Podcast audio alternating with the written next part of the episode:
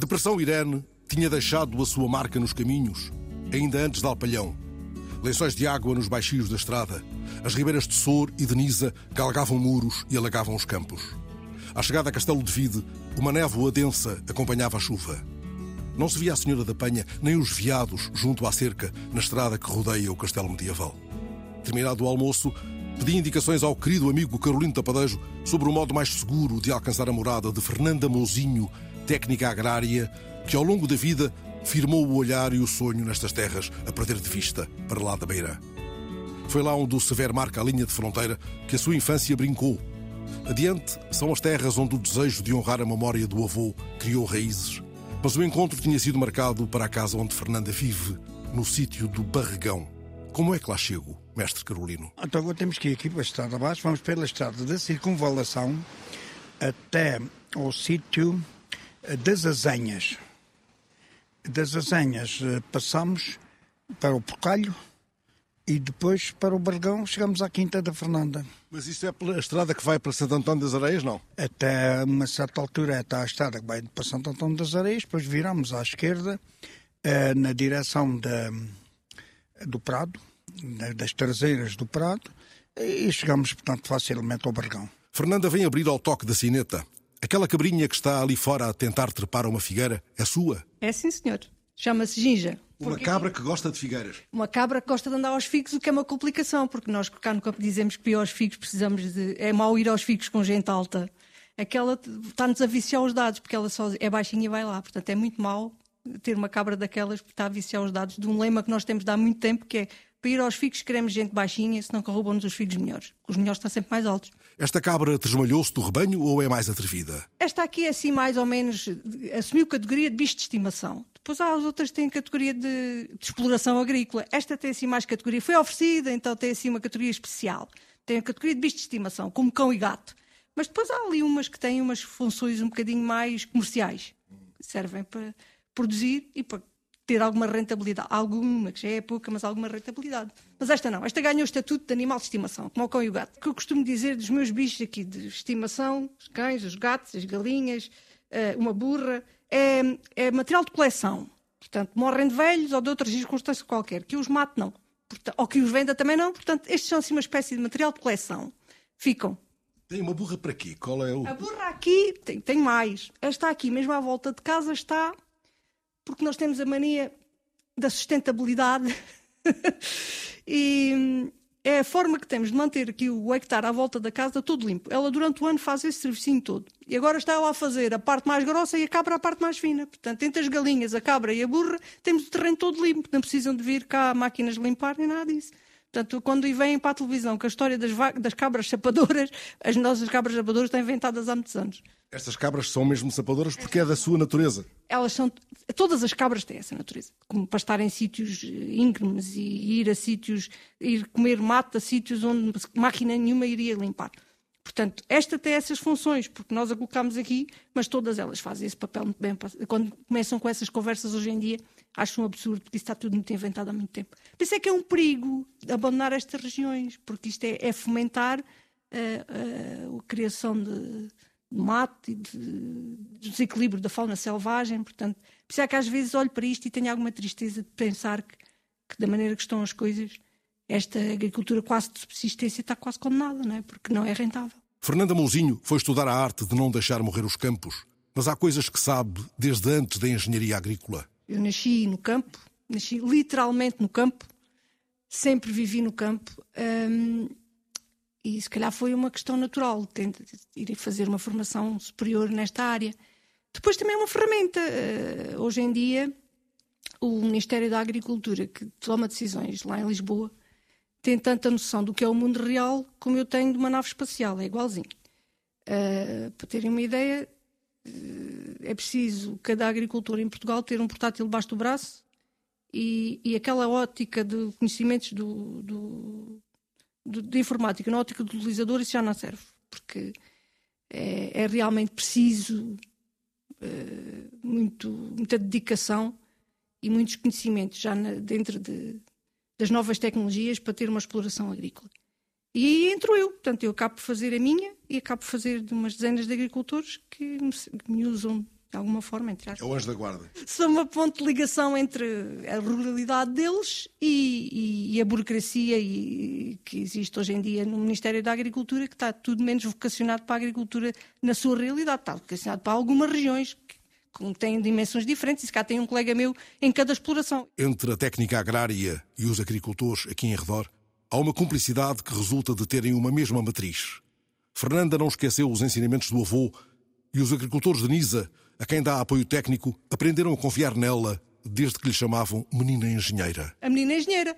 E, e tínhamos, por exemplo, o primeiro trabalho que tive foi uma, uma identificação de parcelário, marcação de umas, de umas, Hoje em dia está tudo, está tudo nos computadores, mas não, e comecei isto uh, na, na prática mesmo com fotografias aéreas e tínhamos que marcar nessas fotografias a identificação das parcelas de cada pessoa. E tínhamos que ir fazendo perguntas para chegar à localização, porque não se põe uma pessoa em frente a uma fotografia e dizer que o meu prédio, o meu prédio é aqui, uns têm capacidade para essa visualização, outros não. E, e, tinha, por exemplo, os que me diziam: Ah, isto aqui é um bacilo. E eu, desde Ah, entretanto, para esta questão de não perder credibilidade, uma pessoa na pergunta isso é o quê? Tem que tirar nas entrelinhas o que é, para Natália perguntar descaradamente o que é que é. E aconteciam umas coisas mais hilarantes, me dizerem: Isto é um bacilo. Ah, aqui este é um bacilo. E para mim, o bacilo e, e, por acaso o termo técnico é a mesma coisa, é um, um bocado de terra que se põe mais molhado para, para um transplantar de umas figueiras, de, de, umas, de umas videiras, de umas Exatamente, videiras. exatamente. Bacilo para mim é isso, e, te, e tecnicamente também é isso, mas é nisso um bacilo um olival. Portanto, andei ali não sei quanto tempo à espera de. Uns, uns, são uns minutos, mas para quem está à espera de, de, fazer alguma coisa parecem horas. Mas não tinha aprendido isso no curso. Nada, nada. O que eu no curso são os termos técnicos. Os regionalismos temos, temos que os aprender em convívio em convívio com, com, os agricultores. Eu conhecia os meus, da região de Castelvide e Marvão, que é onde cresci e onde tenho laços com a agricultura e com familiares agricultores, mas não conhecia os Nisa. Também conhecia de Alpalhão, porque há, há, pessoas de Alpalhão, havia muito quando era miúda, pessoas de Alpalhão, vinham aqui trabalhar, aos montes de, de, de, de, algumas pessoas da minha família, portanto eu convivi com esses jornalismos. Isto aqui de aldeia para aldeia as coisas mudam. E tive, tive situações perfeitamente caricatas de estar a tentar identificar uma parcela e uma senhora Uh, e dizia-me, ai, menina engenheira, essa não punha, está cheia de conhos. E eu valha conhos. conhos, conhos. Eu valha-me Deus Nossa Senhora o que é que são os conhos. Eu sou reiana, conhos é assim uma coisa que a gente não anda a dizer assim a torta direita. Pois, porque ali ao lado da fronteira, da, que já não há, agora as fronteiras já são superáveis. Uh... a língua ainda, ainda, tem uma barreira, portanto, este conhos não. E estive ali não sei quanto tempo e tinha uma, casa, uma sala de espera cheia de gente para atender. Cheguei a uma altura que tive de dizer: olha, dona Olivia, faça favor de me dizer lá o que é que são os conhos, que a gente não vai sair daqui porque eu não sei o que é, qual é que é a ocupação do sol com essa dos conhos. E ela disse: parece mentira. Uma engenheira que não sabe o que são conhos. E disse: por amor de Deus, já fui, pronto, fiquei condenada. E o que são conhos? Afinal, fui, tive que perguntar, não é? E então ela disse: não sabe o que são conhos, então sabe o que são pedras. Eu, pedras, sei. E sabe o que são calhaus? Calhaus também sei. Então, o conho é o marido da pedra. E disse: sim, senhor, agora aqui eu descobri que o material inerte tem mais fébia. Outros conhos são os seixos que existem num sítio que até se chama o conhal. Não morri nem ignorância no fim de semana seguinte, porque no carro fui lá ver. Mas uh, são uns seixos de rio, de, de, explicação que me deram numa mina de, de, de, uma extração de ouro, penso eu. Portanto, que exigem, existem numa zona que se chama o Conhal, por alguma razão será, não é?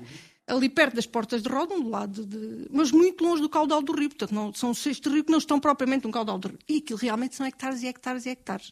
Só que existem lá umas oliveiras que a senhora já não queria cuidar delas, portanto não queria que eu identificasse aquilo como um olival, uma vez que estava mais coberto de conhos e eu não sabia o que eram conhos. Portanto, esta questão dos regionalismos tem que se lhe diga. Portanto, a parte técnica é importante, uh, saber dizer esta ponto de ligação depois vai ao encontro que me estava a perguntar. Portanto, é, são, são as duas funções. Ou nós não interiorizamos o sítio onde estamos e nos colocamos do lado de lá, e isso eu consigo colocar-me do lado do agricultor, uma vez também o sou, ou então não nos chegamos, não chegamos a conclusão nenhuma, vamos parar, vamos barrer, bater num muro que é o não nos estamos a entender. Então temos uma menina rural, temos que é menina, menina engenheira e que se torna ela própria agricultora. Uh, é, são várias cargas de ruralidade sobrepostas. Uh, o seu mundo é este mundo aqui. O perto e o longe da sua vida estão aqui. Nasceu aqui perto, uh, quase ao, à distância de um grito, pouco mais. À distância de um grito. Nós cá no Alentejo dizemos que é tudo perto e aqui é mesmo perto. Eu nasci no Monte dos meus avós, nasci mesmo lá, fui lá à parteira, portanto não, não fui nascer, na minha geração já quase ninguém nascia em casa, mas e em casa da vila ainda era comum, agora na, no monte como eu nasci não era comum. Mas o meu avô fez questão que assim fosse e talvez por isso ganhámos uma ligação tão forte. E, e eu nasci mesmo lá. Esse seu avô era camponês? Era um homem da terra? Esse meu avô era lavrador. Esse meu avô era lavrador aqui da terra. E, e Aprendeu coisas concretas com ele sobre como lidar com as figueiras, com os bacelos, com os conhos? Eu era tão miúda de campo, eu passava os dias na rua. Portanto, eu era a miúda de campo que, que, que passava. Eu vivia para, tipo, no monte, só, só saía para ir à escola. E, e, não sabia fazer rigorosamente nada em casa, porque tudo o que era das portas para fora eu acompanhava a fazer. E como o meu avô tinha um lema, que era não se manda fazer nada a ninguém, que não façamos ao lado, na mesma. Portanto, eu aprendi a fazer tudo. Aprendi a fazer queijos, ainda não chegava à francela, tinha que pôr uma cadeira de, de, de lareira para subir à francela e não gosto de queijo. Uh, aprendi uh, a, identificar, a afilhar borregos, aprendi uh, a desencantar um, um, um vitelo que uma vaca tivesse escondido por proteção. Aprendi tudo isso na primeira pessoa. Que é como uma as... vaca pode esconder um vitelo por proteção? Esconde sempre. As vacas param e escondem os filhos. Elas, por natureza, vão parir, e se, se lhe derem essa possibilidade, elas vão parir no sítio escondido. E, não, e depois, por proteção do filho, escondem-no. Não vão pôr num sítio exposto, escondem-no. E nós queremos saber se ele está bem. Portanto, a seguir uma parte é, é a economia de uma exploração agrícola não é ver morrer, morrer bezerros. A economia de um, quando morre um num lote já, já temos prejuízo. portanto, é importante. Agora é, é, obrigatório. A burguesia obriga a pôr-lhe um brinco e identificá-lo ali logo. No tempo em que os bezerros não usavam brinco? Não usavam brinco, só eu é que usava. Mas era preciso esse cuidado, era preciso saber se o bezerro estava bem, se a vaca estava bem.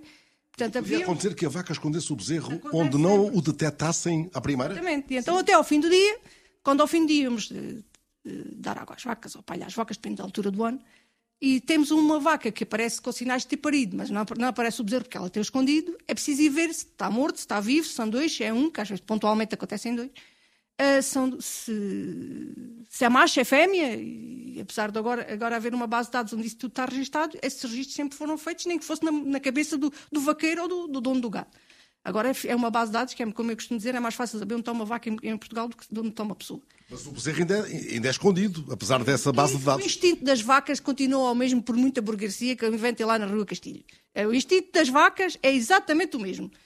As pessoas que tratam com as vacas, ou as, pessoas, ou as pessoas que olham para as pessoas que tratam com as vacas, é andam a mudar um bocadinho. Agora, as vacas, o seu instinto para proteger os filhos é igualzinho, é igualzinho, igualzinho. Então, o que se faz nessas circunstâncias? Faz, se fazia e se faz, porque o método continua a ser o mesmo, pelo menos para mim, é soltar os cães. Portanto, nós soltamos, começamos a passear no campo, pelo sítio onde a gente acha que ela possa estar. Muitas vezes fazemos quilómetros porque elas enganam-nos. E quando acabam de comer a palha, por exemplo, nesta altura que lhes damos palha à mão, e vemos um sinal de uma vaca parida e sabemos que ela que escondeu o filho e ela, quando, quando sai do meio, de, do meio, das outras, não vai para o mesmo sítio onde escondeu o filho, vai exatamente no sentido oposto, na maior parte dos casos. Para enganar. Para nos enganar a nós. Só que nós viciamos os dados e soltamos os cães. Soltamos os cães, os cães acompanham-nos a passear e quando os cães se aproximam do sítio onde ela tem escondido o bezerro, ela vai lá. Vai e... lá enfrentar o cão. Sim, ela vai lá e acaba por denunciar o sítio onde o escondeu. Mas já aconteceu assistir a, a, lutas mesmo sérias entre a vaca e o cão? Isso é frequente, isso é frequente. Esse é, é o instinto dos, dos, animais, faz parte de, de, da sua natureza. Caso, no caso das ovelhas, esse instinto é levado ao extremo que elas podem ter. E as vacas também fazem isso, mas as ovelhas eu acho mais impressionante porque normalmente são mais. Um, um rebanho de 200 ovelhas, um rebanho de 2 mil ovelhas ou de 20 ovelhas, elas distinguem os seus filhos, não, não, não, não, não, não dão de mamar ao filho da vizinha. Uh, também nisso nós humanos já perdemos os instintos todos. Numa maternidade tem que andar as crianças cheias de, de, de, de pulseiras para não trocarem de, mãe. Uh, as ovelhas não, não têm esse problema. Os, os, animais, na sua natureza, não têm esse problema. Conhecem muito bem os filhos. Mas as ovelhas são mais uh, solidárias com, com filhos de, outro. Não, eu ainda hoje tenho. Falávamos há bocado da cabra ginja que está aqui, não, não tem muitas possibilidades de ter leite porque está aqui sozinha e não há essa possibilidade. Mas as cabras, ainda hoje tenho poucas cabras exato, e, e uma vaca de, de, raça de leite. Uh, calma, as vacas todas dão leite. Uh, às vezes há quem pense que as vacas leiteiras dão leite e as outras não. Há vacas leiteiras e vacas aleitantes. As aleitantes dão diretamente o leite aos bezerros e crescem os bezerros ao lado delas. Uh, as leiteiras são as que se lhe tira aos bezerros, há, sem haver aparições de bezerros, não há leite, ponto, seja na raça que for. Aqui o que muda é a quantidade de leite produzido por cada vaca. E ainda hoje temos hum, vacas, uma vaca de, de, de produção de leite e pariu, pariu agora há, há dias. E, e, um fenómeno da genética, que é uma filha com as marcas exatamente, as manchas do branco e do preto, igual, exatamente a cópia da mãe. Mas isto até acontece com alguma frequência. Mas ainda hoje temos hum, vacas de, com linha de produção de leite e cabras, poucas, exatamente por isso, porque quando temos um problema qualquer de uma, de uma hum, que não tenha leite suficiente ou tenha um problema no útero, ou uma coisa desse género, vamos a este, esta substituição, que é uma forma natural de fazer as coisas. Também podemos ir comprar leite artificial mas é uma forma natural de fazer as coisas. E vamos à procura a uma cabra que consiga amamentar um borrego que tenha a mãe pouco leite, ou então não vamos um, uh, temos que viciar os dados. Não é? A cabra não lhe dá de mamar só porque eu decidi que me dava jeito uma ajuda na alimentação do animal. Então como é que se convence a cabra? Não se convence. Uh, às vezes há umas. Por acaso tem uma que até, até se deixa convencer. Põe-lhe um bocado de ração à frente elas, enquanto come, esquece do que, é, de verificar o que, é, o que é que está a amamentar. Mas em, em extremos que faz com, condiciona-se-lhe os movimentos com os fardinhos de palha, laterais, comida à frente e água, e, os, e os, os, as crias vão lá atrás roubar ao Uber. Portanto, vicia-se os dados. Passa-se tudo isto na exploração de Fernanda Mouzinho, num monte que a vista não alcança desta casa de Ribeira da Goleima, no sítio do Barregão, junto à qual uma cabra chamada Ginja tenta trepar a uma figueira. E as galinhas que ali andam também têm nome? Aqui, como o sítio se chama Ribeira da Golema, tudo tem nome, tudo começa por G. As galinhas é fácil, como galinha já começa por G, as galinhas e os gatos é a galinha. Até tem cá um gato que se chama Gato Carolino, porque veio de um sítio que o dono era Carolino e o gato passou a ser Gato Carolino, porque G de gato. Não é por acaso o meu amigo Carolino Tapadejo, de Castelo de Vide, que me indicou como é que eu chegaria aqui à sua casa. Pode ser mera coincidência ou pode ser uma verdade. Um gato, um gato inspirado no, no Carolino Tapadejo. Exatamente, um gato, um gato que veio da casa do seu Carolino e então passou a ser o gato Carolino. Galinhas e gatos da Goleima. Um inventário de afetos em que tudo começa por guia. Há aqui um guia de gato que pode ser um guia de gente. O que é que aprende este chão de pedras? Fernanda responde: às tantas, uma ingenuidade pueril de pensar que isto ainda pode ser uma forma de vida. Isto é uma região muito específica. Aqui, para juntarmos um hectare de superfície agrícola útil, temos que juntar, juntar várias, vários, vários prédios, porque se calhar, uma parte deles, a maioria são pedras. Portanto, aqui essa história de plantar e de semear uh, tem que ser vista à escala de uma realidade que não é comum no resto do país. Nós aqui vivemos literalmente, eu costumo dizer que sou do meio das pedras, sou do meio das pedras com muito orgulho, mas isto em termos agrícolas é, é muito complicado. Não se semeia nem se planta com a facilidade que se semeia e planta noutros sítios. Portanto, é, nesse caso é mais fácil o pastoreio do que, do que semear e plantar. Portanto, sou capaz de olhar para. Já sei que não é uma tendência já sei que a tendência é deixar de comer carne e passamos todos a viver de folhas de alface. Mas eu ainda não, ainda não interiorizei essa tendência. E para mim ainda acho que há uma forma sustentável de fazer estas coisas todas. E, e, a proteína animal, se calhar, também nos faz alguma falta. Digo eu, que não sou nutricionista. E o sobrinho Simões também diz isso, por exemplo. Pronto. Uh, uh, não deve ser a única. Sim, está bem acompanhado. não deve ser a única. Mas que há uma certa tendência para massacrar o consumo de carne. Ah, somos, de um momento para o outro, é culpa de tudo no mundo, é pobres das vacas. As vacas, entretanto chegou-se à conclusão durante a pandemia que para uma data de setores as vacas continuaram a ter exatamente os quatro estômagos que tinham antes e a produzir exatamente o que produziam antes em termos de poluição e os, os índices de poluição baixaram muitíssimo durante a pandemia. Se calhar a culpa não é só das vacas, digo eu, que sou suspeita, gosto das vacas. É suspeita, sou porque gosta de vacas. Exatamente, porque gosto, desta, porque gosto das vacas e porque acho que ainda tem que haver, não sei como, uh, mas tem que haver uma solução para manter estas atividades. São muitas pessoas que estão dedicadas ainda a isto. E são pessoas numa região uh, que vai ficar certificada se estas pessoas que estão agora um, ehm, não transmitir isto a mais, à minha geração e eu à geração seguinte. E o que é que isto vai ser? Vai ser um matagal pegado de uma ponta à outra de silvas e de, de matos. E, e de conhos. Não, os conhos não se reproduzem. Apesar de haver macho e fêmea, descobri eu há 30 anos atrás. Bom, lá para cima há pedras parideiras, não é? Sim, mas aqui não, aqui estes conhos não se reproduzem. Eles são muitos, mas acho que aquilo foi tudo não, não se reproduzem. Mas uh, uh, o, o, abandono de, de, das terras eu acho que é um perigo para, todos, para todas as razões. E, e, se não houver uma forma de olharmos para isto em, com algum cuidado, cuidado Uh, eu acho que é com algum, algum amor, porque só, só cuidado não chega. E, e, e, criar condições para que as gerações futuras possam fazer aqui alguma coisa. E eu tenho essa esperança. Pode ser, como digo, pode ser um, uma, uma, uma ingenuidade pueril, mas também quem chega à passagem de ano e deseja paz para o mundo também não põe, Deseja, uh, também não, não coisas, põe os traficantes de armas na equação. Portanto, eu também sim. posso acreditar que a minha região tem, tem este futuro.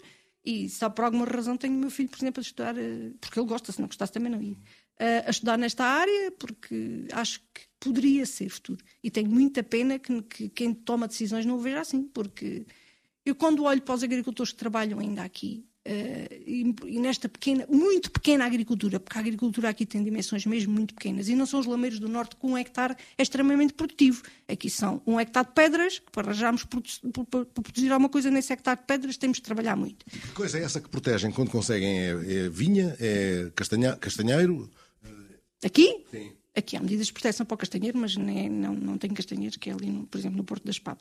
Aqui as medidas de proteção que temos, temos há uma específica de, para a proteção de zona desfavorecida, que não, não nos dá, obviamente é, é uma, uma, ajuda, mas não nos dá para, para, para, sobreviver com isso.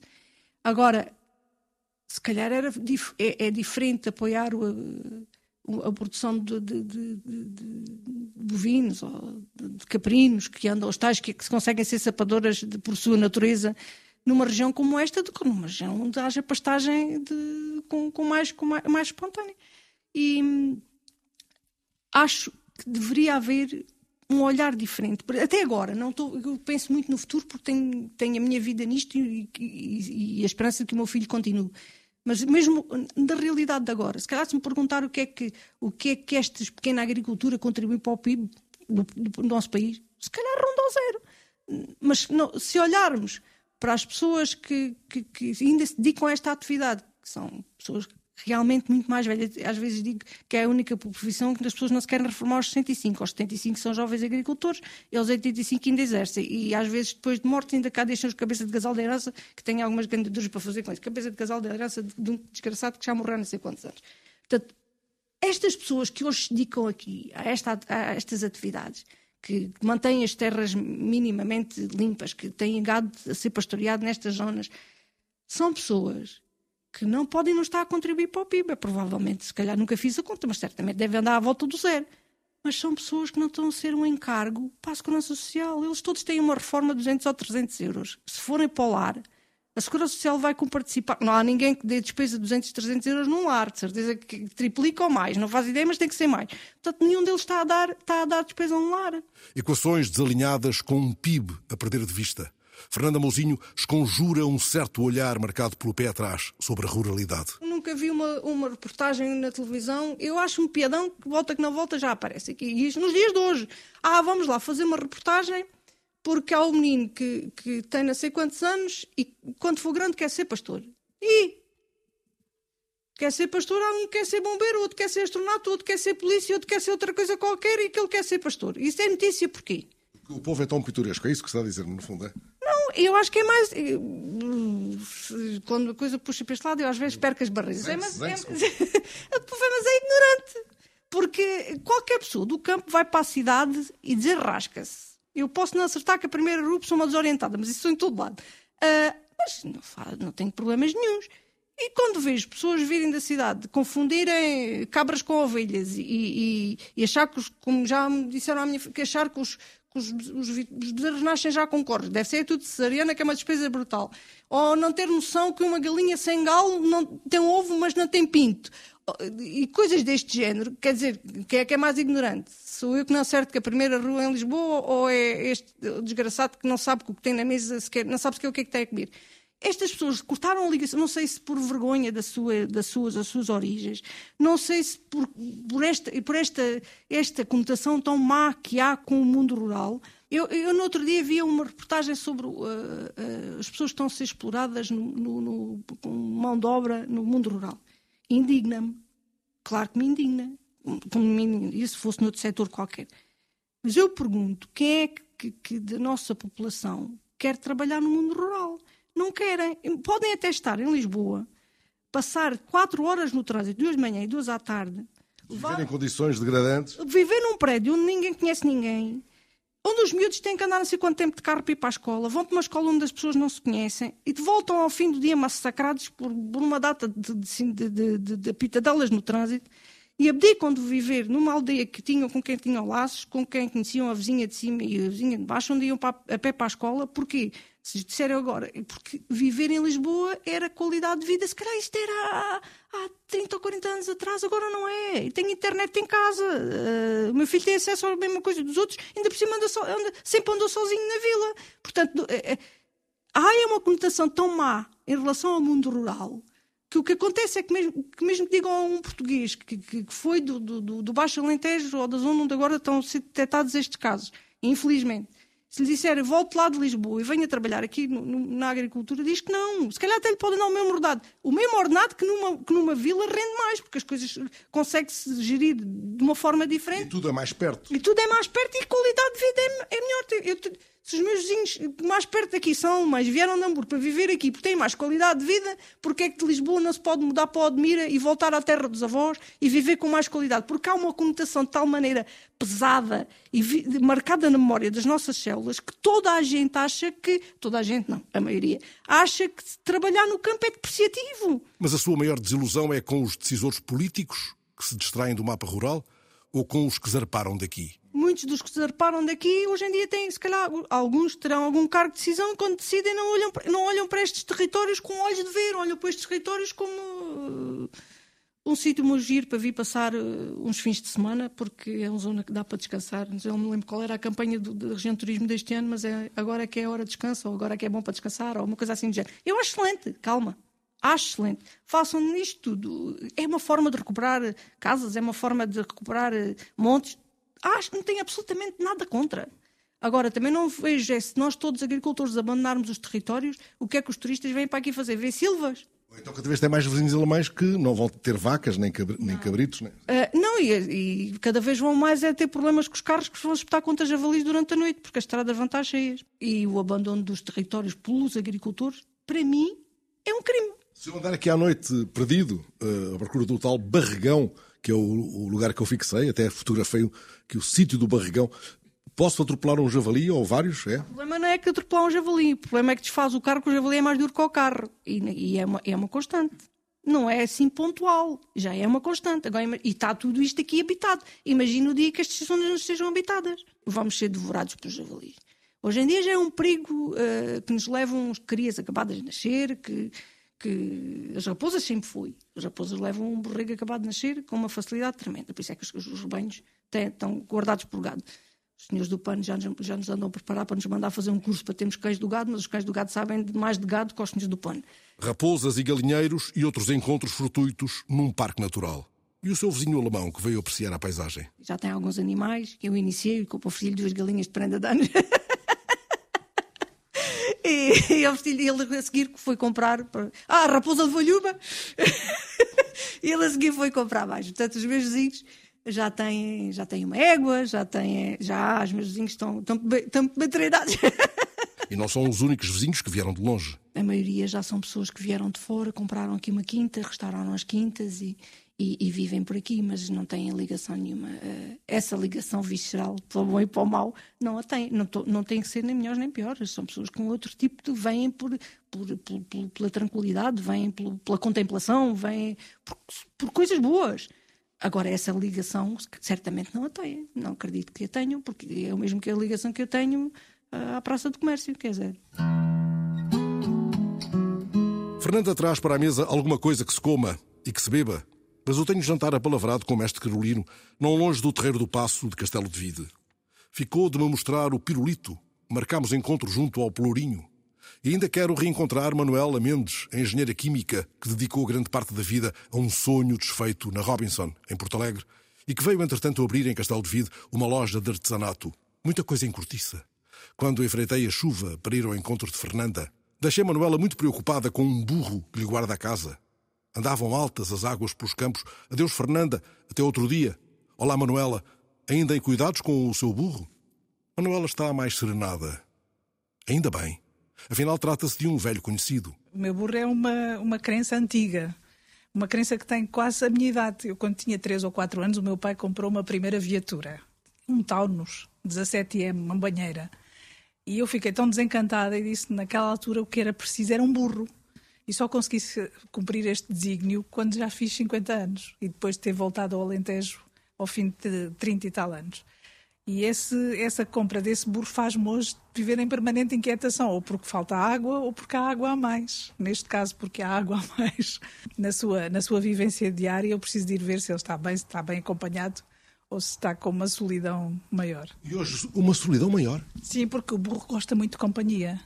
Os burros não são burros, não é? É uma ofensa a designação. Os burros gostam muito de pessoas, gostam muito da convivência com outros seres e precisa mesmo dessa presença. E muitas vezes eu estou ausente. Se calhar somos cúmplices em muitas matérias nestes últimos anos de, de, de isolamento aqui e depois da, da, minha vivência profissional ter desabado. Ele foi uma grande, uma grande âncora para muitas das razões que me levam àquele campo e àquele terreno. Que razões são essas?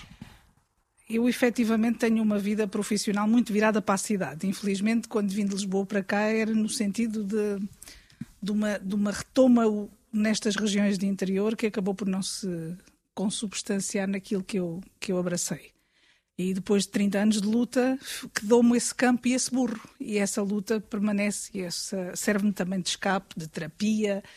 Uh, talvez seja uma forma que eu encontro de, de, de, algo palpável se tornar ainda real neste território, das pessoas terem na mesma vivências, que tenham equilíbrios eh, com a natureza, porque eu sou uma pessoa de natureza. Uh, além da ruralidade, que eu acredito na ruralidade como a essência humana, é, é, a natureza que me equilibra e que não é uma sofisticação, não é uma, uma coisa que descobri agora, descobri sempre. Mesmo quando estava em Lisboa a estudar, achava sempre que a primeira oportunidade que tivesse para voltar ao interior da minha avó Francisca, eu voltava. E voltei há 33 anos. E voltou. E há um terreno e passou a haver um burro. O terreno antes do burro era o quê? O terreno tinha uma vivência enorme. Tinha sido uma, um campo que o meu avô sonhou para ser a última, a última parte da vida dele, mas ele morreu aos 54 anos, não teve tempo dessa vivência mais pausada e acabou por estar sempre na mão de rendeiros que lhe fizeram muitas vidas, deram-lhe muitas vidas. Era sementeira de pimentos, fazia-se lá. A vida de muita gente fazia-se lá contrabando, as pessoas passavam ali no circuito do contrabando, era fácil, estava na, na berma com a Espanha. E durante um, umas uns 30 anos esteve quase abandonado. E eu voltei, restaurei a casa e, e repus alguma vivência com o meu burro, com os cães, com galinhas, às vezes com as raposas, que também é uma parte importante do equilíbrio ecológico. O burro comprou por uma razão que já quase enunciou e ele passa lá o dia sozinho. O burro, o burro não é um, um animal de carga para si, não. Não é mas tem uma função e é uma função muito, muito ecológica também nas, nas preocupações que hoje em dia afetam grande parte da nossa sociedade. Ele limpa-me o terreno todo, ele toma conta das, das vacas dos vizinhos, ele olha pelo, pelos, pelos animais que vão passando. Ele tem uma função de, de, equilíbrio com a vizinhança, com as raposas, com os sacarrabos, porque comem com ele, vão comer com ele e faz-me uma coisa que me custaria dois mil e tal euros se tivesse que fazer limpeza do terreno. Ele faz-me a limpeza do terreno e eu não lhe pago, dou-lhe ração. E espera por si? E espera por mim. E pelos visitantes, também é muito educado, fala todas as línguas e quando os estrangeiros passam, ele vem ao portão. Não ladra, ele tem funções de defesa de, daquele território. E ninguém salta ao muro, nem salta à propriedade em descanso. Até quando este ano foram tirar a cortiça, tiveram que andar sempre da talaia, porque ele andava sempre atrás a espiar o que é que andavam a fazer. E quando se apanha a azeitona, quando nós apanhamos a azeitona, ele também nos toma conta das redes e das escadas. Portanto, é um tipo muito, muito interativo. Deu-lhe nome? É Salgueiro. Nasceu no dia 25 de abril de 2016. E tem uma noção enorme de que as pessoas são diferentes e nem todos lhe dizem coisas e há muitos que lhe dizem muito. E eu estava preocupada com que pudesse ter acontecido ao seu burro exatamente o quê? O meu burro é um ser muito livre e vive entre, entre aqueles, aquelas paredes de 5 hectares, mas tem, que, tem sempre um grau de, de, liberdade excessiva. E muitas vezes pode cair um muro, pode cair uma árvore, ele pode saltar essa zona de cerca improvisada. A água também é excessiva em alguns sítios e ele é muito medroso com a água, tem muito medo dos aluviões de água. E quando está nestas circunstâncias, fica muito como se estivesse cercado. Eu não posso deixar de cuidar se ele estiver bem ou se sentir meio alucinado. Agora também tem medo dos javalis, os javalis também correm pela propriedade, ele também foge. E não sei quem é que tem mais medo. Se são os javalis do burro, se é o burro dos javalis. E que expressão foi aquela que usou sobre a relação do burro com a água quando se revelou inquieta com a chuva? Os alentejanos desta região têm expressões muito interessantes. E eu aprendi algumas com o Sr. Carolino. E algumas delas ouvia a minha avó Francisca. E diziam que a água nunca é muita, só quando os burros a bebem de pé. E eu estava com receio que o meu burro já estivesse com a água a bebê-la de pé. Só por isso já é um bocadinho de preocupação porque a água já não absorve, o terreno já não absorve a água e pode já não ir pelos regatos normais e começar a ser excessiva nas zonas onde ele habita. E só por isso eu estava muito preocupado. Isso para que lado é? Não vai dar-se o caso de eu lá passar perto e, e querer espreitar o seu burro? O meu burro é Marvão, é entre, entre os Barretos e a Ranginha. É uma zona muito rústica, muito rude, a mais bonita desta região. Eu digo sempre que aquilo é um paraíso e que nós temos que pagar um preço, uma fatura para estar aqui. Portanto, às vezes é o preço da interioridade, mas é um preço maravilhoso. É também o paraíso, portanto, é um preço que se justifica de algum modo. É um bilhete. É um bilhete que autoriza alguns a permanecer aqui, os que são mais resistentes, os que têm mais capacidade para aguentar as, as atribulações desta, deste afastamento em relação ao poder central. Mas não são, o poder central não é o único culpado do estado das artes. Às vezes os locais também o são. O poder central às vezes bem merecia umas orelhas de burro mas o meu burro não merecia ter, ter as orelhas queimadas pelo poder central, como eu tenho. E não tarda, eis-me sentado à mesa do Pirulito com o mestre Carolino Tapadejo. A música de fundo embala a memória do velho amigo, insuperável Cicerone. Com o que é que isto tem a ver?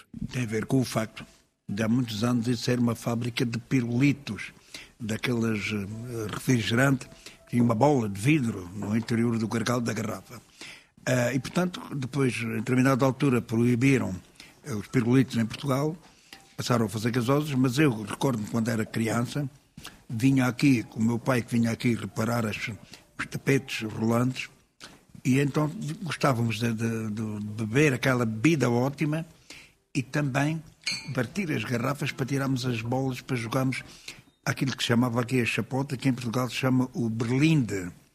Era com, com bolas de vidro.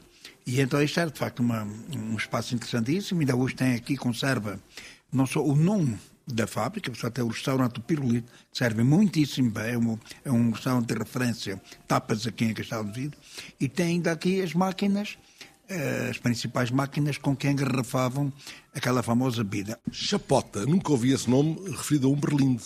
Mas era como diziam aqui, Berlinde era chapota? Chapota. Aqui no Berlinde, agora tenho ouvido falar nos últimos anos. Nos últimos anos era chapota, três covas na terra e depois cada um jogava com a sua bola e ia empurrando as outras até meter eh, nas covas que eram previamente feitas em, de forma triangular, não é? Eh, e então a malta depois aquilo era era pago normalmente com aquilo era com botões botões das camisas, botões velhos, alguns novos, porque depois logo a seguir ao, quando jogava a chapota também se jogava a tirar moedas ou chapas contra a parede para ver se chegava a mais, menos de um palmo da outra.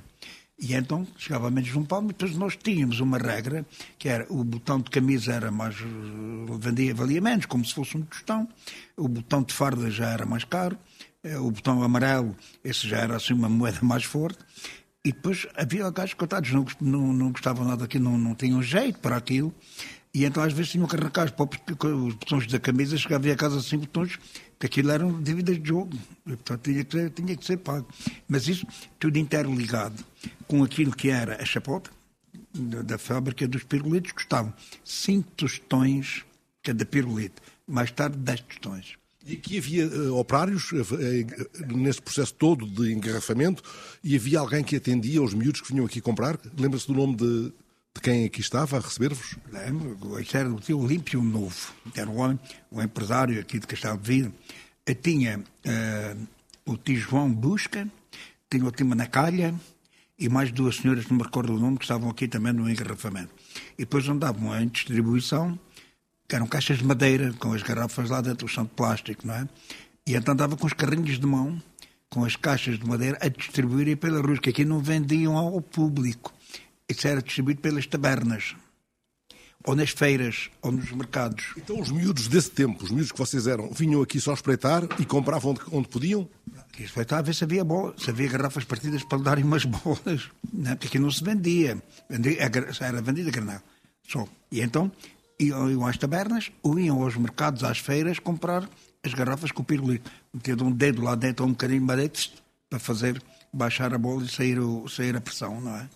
Portanto, aqui está uma. Está ainda só ver. Aqui é a bola cá dentro, porque tem um vedante, uma, uma borracha que tem aqui no início do gargalo, que se tiramos esta, esta, esta borracha, a bola que sai. A bola sai. A borracha, porque com a pressão, quando entrava a bebida, entrava a pressão e a bola subia e vedava nesta borracha. É uma coisa interessante. Vai, vedava assim.